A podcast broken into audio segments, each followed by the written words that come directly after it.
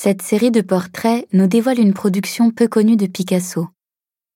En effet, entre 1949 et 1961, Picasso exprime son opposition à la guerre en réalisant le portrait de femmes et d'hommes victimes de leur engagement ou de leurs convictions.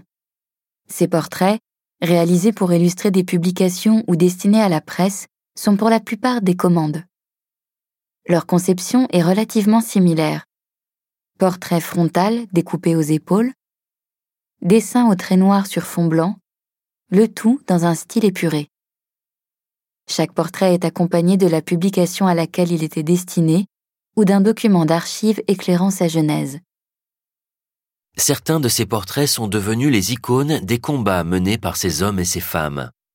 Parmi ces personnalités, vous découvrirez notamment Madeleine Riffaut, une résistante arrêtée et torturée. Finalement sauvée, elle va publier ses poèmes écrits en captivité avec le soutien de Paul Éluard. Elle deviendra par la suite correspondante de guerre pour l'humanité en Algérie et au Vietnam. Vous croiserez aussi les portraits d'Ethel et Julius Rosenberg, un couple de militants communistes new-yorkais arrêtés en 1950 pour espionnage au profit de l'URSS. Condamnés à mort, ils sont exécutés sur la chaise électrique malgré une intense campagne internationale en leur faveur.